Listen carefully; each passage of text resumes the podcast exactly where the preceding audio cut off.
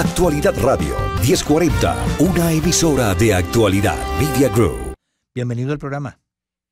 Gracias, Euro César. Muchas, muchas gracias por la invitación. Saludos a tu equipo técnico y a la estación por darme esta oportunidad. Igualmente a, los, a la audiencia. Vamos a ver si podemos pincelar lo que yo llamo la autopsia de la democracia venezolana. Así es. Quiera comenzar con esto de esta acusación última. O sea, eh, casi todo el mundo que se le contó esto se reía, pero en, la mente de ustedes y... Este, este tipo de gobierno lo que está tratando de, o este tipo trata de desestabilizar la sociedad, arrinconarla y acusar personas al voleo. Esta es la tercera vez que a mí me acusan de conspiración.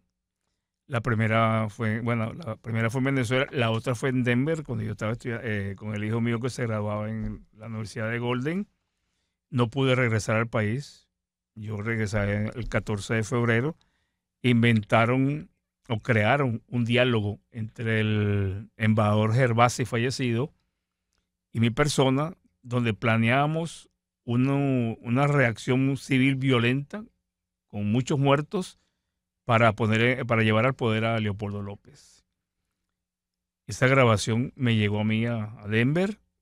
Sin embargo, yo subestimé esa, esa, grabación porque es falso.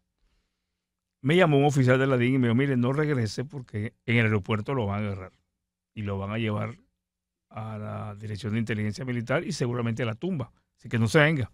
Me quedé aquí, aquí tengo 11 años. Eh, ¿Qué ocurre? Eh, el escenario político nacional aparenta que está muy debilitado. Y digo aparente, aparente porque no creo que esté debilitado. Hay muchas influencias extranjeras, hay muchos convenios, hay muchas conversaciones, pero que logre tumbar la guardia y minar el proyecto político que no es solo de Maduro y tampoco es de Chávez, es un proyecto externo a Venezuela.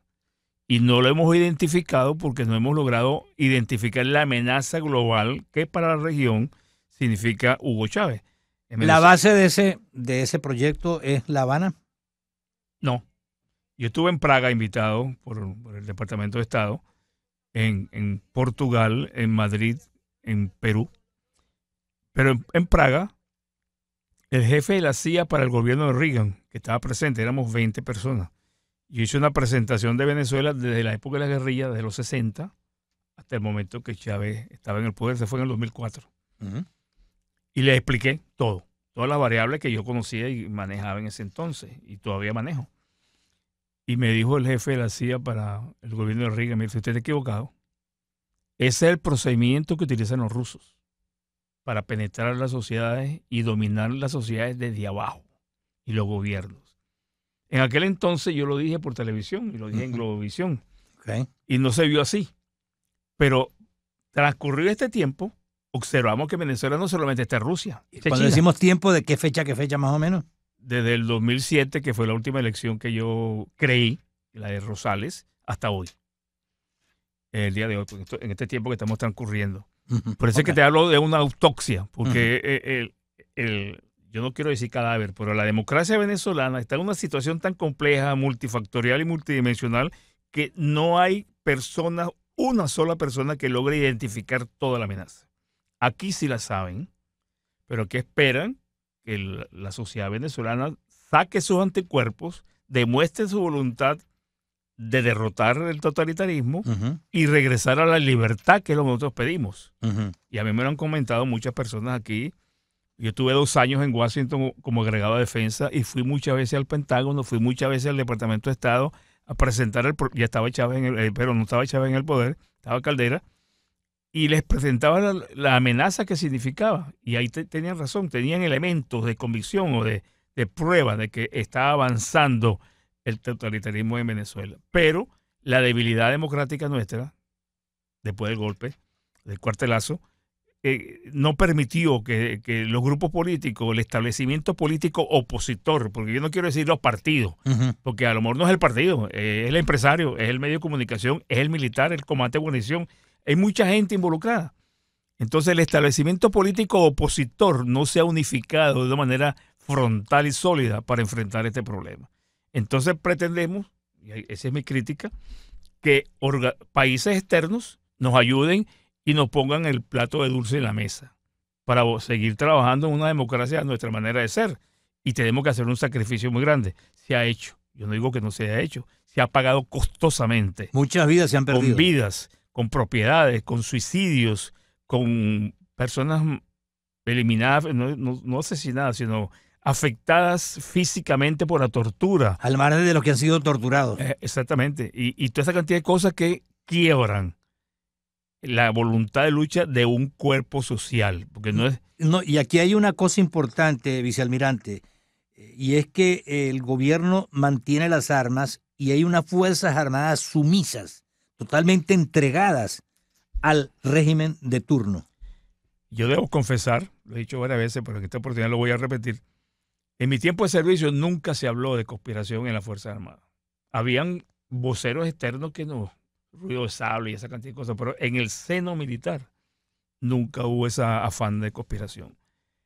Pero eh, a partir del año 87, 88, en los vehículos de los militares aparecían papelitos en el, vidrio frontal, golpe. En mi apartamento en Macaraguay me metían por la puerta papelito, golpe, ¿qué estás esperando? O sea, fue una corriente creciente. ¿Quién hacía eso? La izquierda, los grupos colectivistas, los que eran enemigos de la democracia entonces.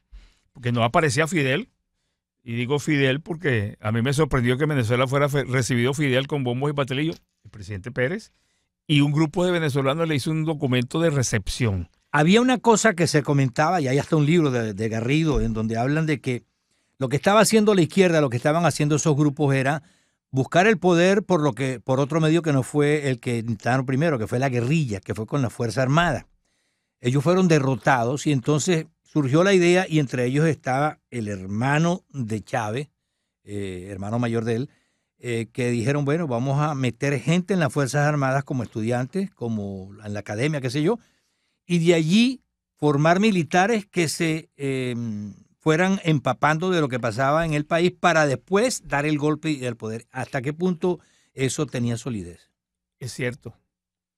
Pero el problema fue, o es, todavía existe, que los mecanismos de control y de identificación de posibles amenazas en la Fuerza Armada, desde que yo me gradué en el año 65, eran bien fuertes. Inclusive uno para contraer matrimonio tenía que presentar su, su novia candidata a la DIN a los sistemas de seguridad nacional para, para, para investigar quién, mm. quién era esa, dama que quería casarse con. E inclusive oficiales en, en, las aulas de la escuela naval, que fue donde yo estudié, de repente iban a buscar cadetes y se los llevaban presos y no regresaban porque estaban infiltrados. O sea, lo descubrían. Habían pintas en, en, las aulas, habían pintas en los baños, en los pasillos de la Escuela Naval 1965. O sea, ese, ese proceso me pregunto si militares de alto rango dentro de la Fuerza Armada no estaban en esa jugada. Sí estaban. Sí estaban y por eso es que eso fue creciendo. Y cuando se hicieron, se abrió el compás del ingreso a la escuela naval, a la escuela militar, mejor dicho, y la penetración política de los partidos en las escuelas militares, porque sí lo hubo. Me consta, yo fui director de la escuela naval y a mí me llamaron a pedirme mis cupos a Deicopay dame mis cupos para cadete y yo hablé con los directores de escuela, Orozco Graterol, varios, Reyes. me dijo, no, sí, nosotros todos los años le otorgamos un, un, cupo a los partidos para ingresar, como se hace en Estados Unidos, porque aquí los cadetes entran por recomendación del Senado y avalados por personas de alto nivel político en el país. Pero es otra cosa, otra dimensión.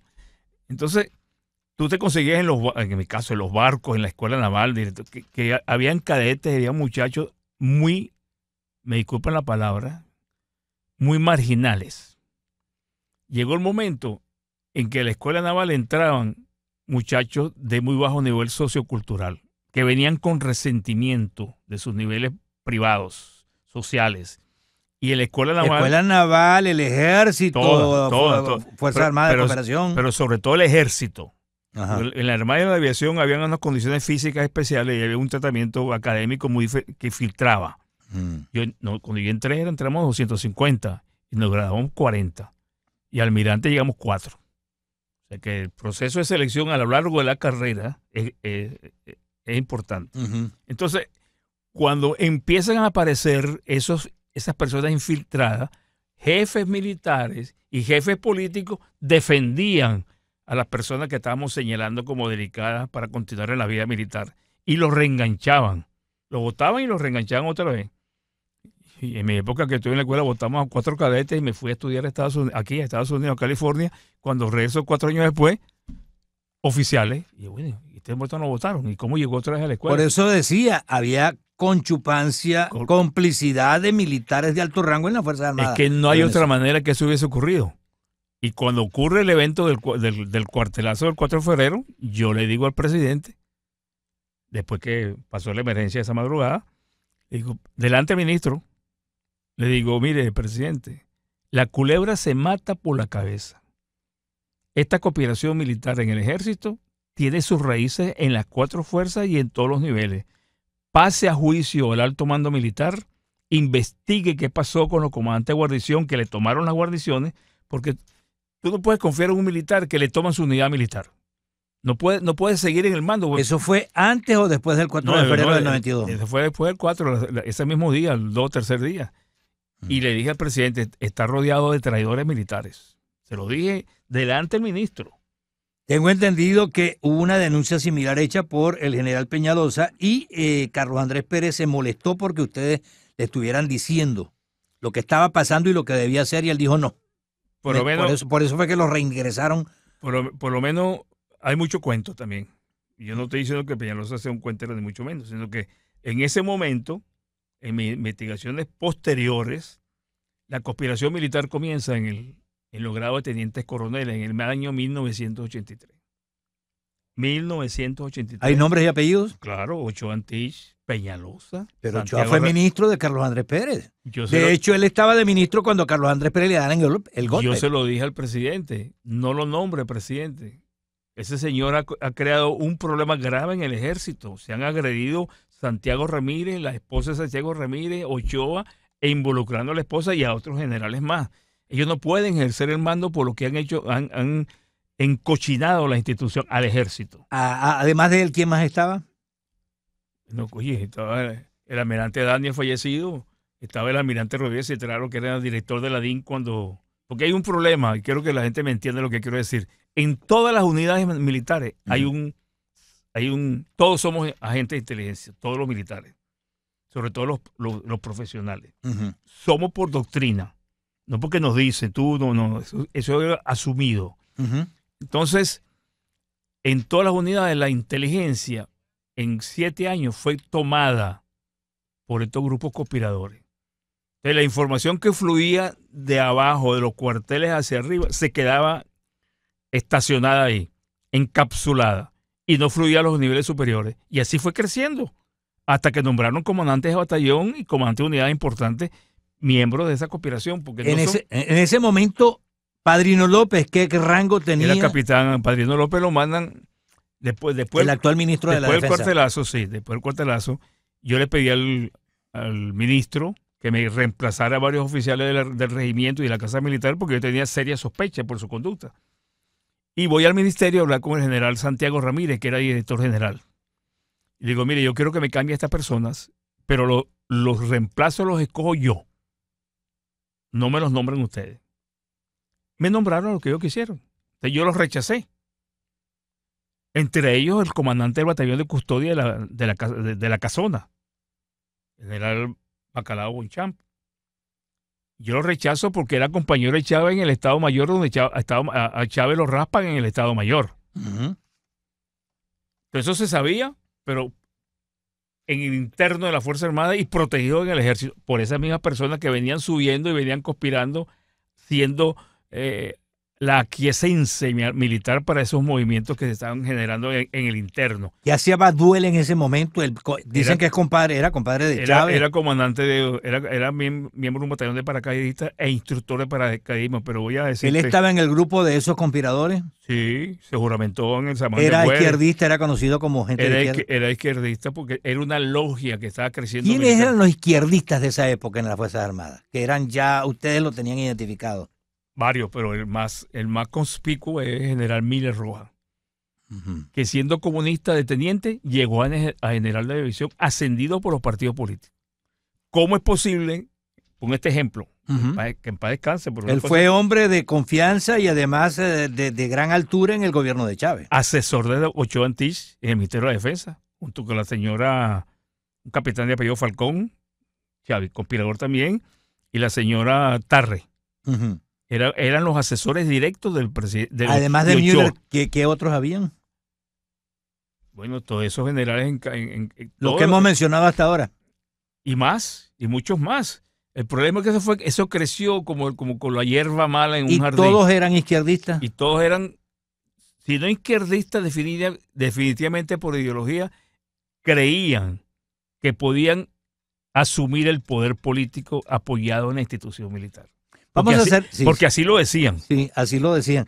Amigos oyentes, tenemos que hacer una pausa y quiero reiterarles que estamos hablando en vivo y en directo con el vicealmirante retirado Mario Iván Carratú Molina, eh, perseguido del régimen de Maduro.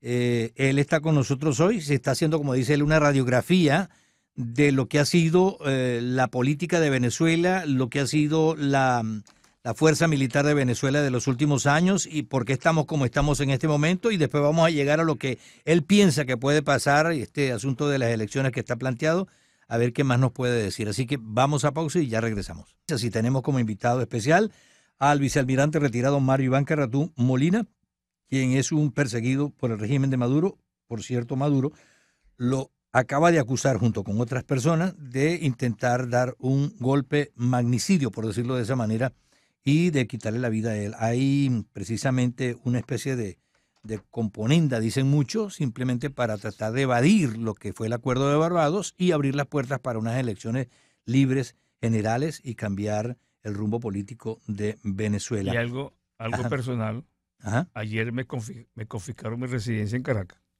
ajá. Se metió la policía y allanó la casa. Y dijeron que esa casa pertenece al gobi- gobierno bolivariano, el apartamento donde yo vivía. Ajá, Bueno, lo que están haciendo, lo que hicieron en Cuba, lo que están haciendo actualmente en Nicaragua también, destierran, le quitan la ciudadanía y le quitan todas las propiedades que tengan, hasta la iglesia. Eh, por cierto, a, a la persecución a, acá, a Mario Iván Carratú Molina, ha sido también desde Venezuela. Sí. Le, tuvo que cambiar el teléfono, tuvo que mudarse, tuvo que hacer cambios en su vida, porque aquí en Estados Unidos también tuvo que buscar protección. inclusi- inclusive las zonas de tránsito. Por ejemplo, la autopista 75 y la 95, a mí me, del FBI me dijeron que no, no se me ocurriera transitar por ahí de noche. de noche. O sea que ahí, no es que haya una amenaza directa, pero existe la amenaza en el ambiente. Hay que tener cuidado. Hay un comunicado a propósito de esto que, que emitió el vicealmirante. Eh, ¿Podría resumirnos lo que dice en este comunicado? Sí, rápidamente. Eh, ese comunicado eh, sale el mismo día que aparezco yo en la televisión, en los medios, como sindicado de, as- de asesinato o de asesino. De la distancia, ni, ni con flechita uno ase- asesina a nadie. Pero bueno, ese es el expediente, ya me lo han hecho dos oportunidades antes. Entonces yo... ¿Cuál es la idea? miedo, crear pánico, miedo, desestabilizar a la sociedad. Porque esa, esa, esa, esa energía que tiene ahorita el pueblo venezolano, motivado a las primarias y las esperanzas que se han creado, tienen que bajarla. Y la, y la manera de bajarla es miedo en el sector militar, porque eso que degradaron es una, una minoría ínfima. ¿Cuántos cubanos no hay en las Fuerzas Armadas metidos? ¿Cuántos iraníes no trabajan en el Ministerio de la Defensa? En, la- en, en las instituciones públicas, registros, notarías y todo lo demás. Yo le contaba a un periodista que me preguntó por teléfono. Yo estaba en España, déjame decir esta parte que, para que tengan una idea más o menos. Yo estaba en España y cuando voy a salir de España, yo fui a conocer a mi nieta, y las autoridades del aeropuerto me dicen que yo no puedo salir de España, que no tengo documento. ¿Cuándo fue eso? Fue en el 2007. ¿Qué tal? Entonces yo le enseño mi pasaporte. Aquí está. Me dice, no, me monté, me monté en la pantalla y aparece mi, el pasaporte con una raya roja en cruz. La primera parte de la primera página del pasaporte. Entonces yo le digo, no, pero yo tengo que irme para Venezuela. Eso fue en enero. Eh, yo tengo que irme, yo estoy estudiando en la universidad, yo necesito, yo necesito estar en Venezuela. Bueno, me fui a hablar, me dijeron que fuera a hablar con el embajador, el embajador era Lucas Rincón. Ni, ni se me podía ocurrir hablar con él. El que reafirmó que Hugo Chávez sí Ah, había renunciado y la firmó. Aparte que yo como director del Instituto de Defensa lo iba a expulsar del instituto por incapacidad académica. Y hablé con el ministro, Pero lo protegieron. No, no, ¿cómo hace eso? Y bueno, pues si no sirve, hay que sacarlo. Bueno, se grabó. Bueno, entonces fue a hablar con el embajador en con- España. eh, no, no, no, no, me, me fui a las autoridades civiles y no fui al Ah, embajador. Ah. Y le expliqué, entonces me dieron un salvoconducto. Yo salí de España con el, salvocon- mi se- con, con el salvoconducto, abordé el avión Ah, salvoconducto emitido por. por la autoridad española, para Ah, permitirme salir de España. ah, ok. Y al llegar a Venezuela entré con mi, con mi de identidad, que es normal. Ujú. Esto yo. Ustedes me querían quitar el salvoconducto. Yo le dije, no, yo tengo que llevarlo al, yo tengo que llevarlo a la embajada o al consulado español, que fue lo que me dijeron. No me querían dejar salir del aeropuerto, querían quitarme el salvoconducto. Esto fue en el 2007. Sí.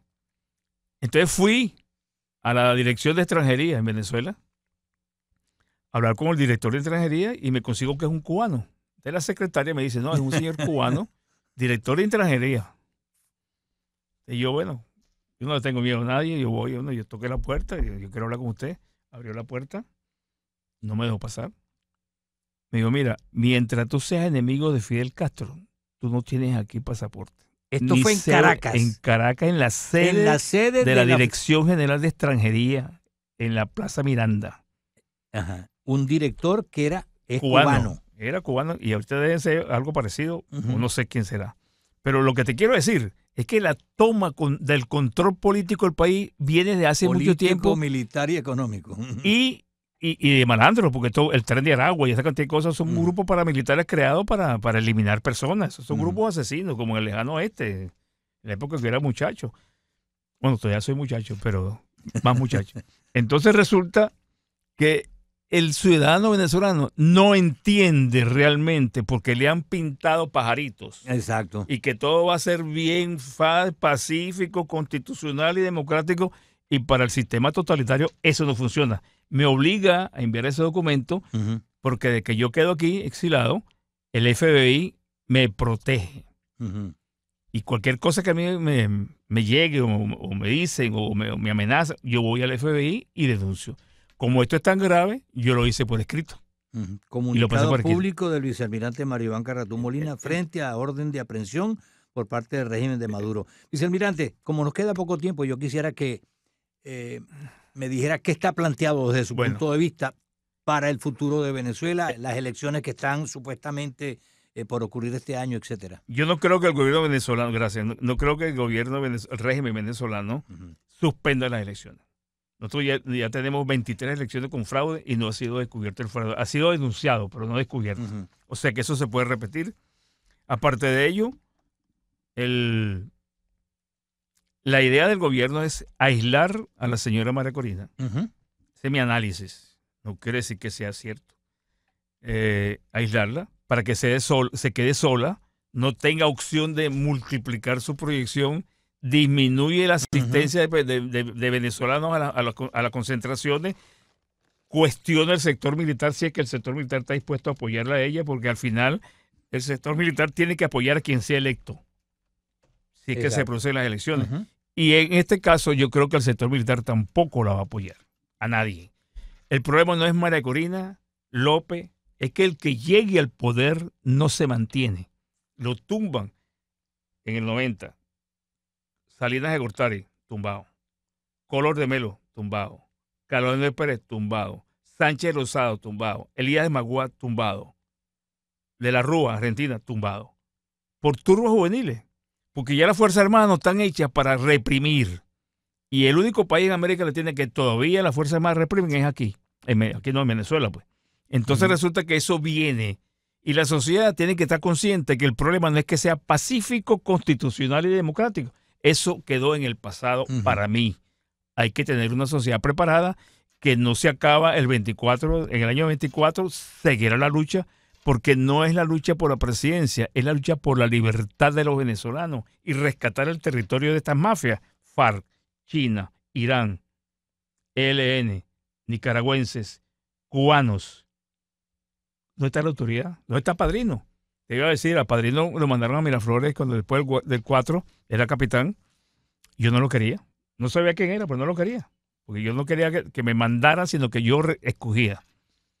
Y se me presenta. ¿Quién lo mandó? El, general Santiago Ramírez, director de personal, director de administración del Ministerio de la Defensa, director de, de, ayudantía. Y le digo, mira, vale, lo siento mucho, tú eres un capitán, de, él era hijo un familiar de un general, o casaco le un general. Tú puedes tener una buena provisión, pero en la casa militar tú no vienes, así que te devuelve. Lo devolví y volví a otro que llamaban Pantera Rosa, que era el curso de Chávez. El comandante del batallón de la, de la casona, que yo lo rechacé. La primera dama me lo impuso, que era ese oficial. Yo le dije, no, ese oficial no va a la primera dama. Y me llamó Pérez, me dijo, almirante, no pelee con la primera dama porque va a decir que soy yo. Acéptelo. Ese capitán, ese teniente coronel, iba a entregar la casona a Rodríguez Torres la noche del asalto del 3, 3 de febrero y 4 de febrero. O sea, nosotros estamos penetrados de hace mucho tiempo. Y no es que las Fuerzas Armadas están penetradas, es que el país completo, los barrios, los partidos, la traición a Pérez, el, problema de los copellanos buscando el poder, Caldera, los hijos de calderas militares, el otro, todo es un conjunto de situaciones que no se ha analizado en profundidad. Que Hay quienes dicen que Carlos Andrés Pérez se salvó el 4 de febrero gracias a usted, porque eh, él como que no creía que lo iban a matar o que lo estaban buscando y, bueno, y salir de Miraflores no fue nada fácil, dice, ¿no? No, se salvó por dos razones. Primero porque Pérez era un hombre valiente. Yo estaba en mi casa acostado y arropado. Suena el teléfono y cuando creo el teléfono oigo los disparos. Escucho los disparos a través del teléfono. Usted me he visto. Rápidamente le digo a mi esposa, mire, dame tu carro, yo no tenía carro. Y me llevo el carro de ahí al palacio.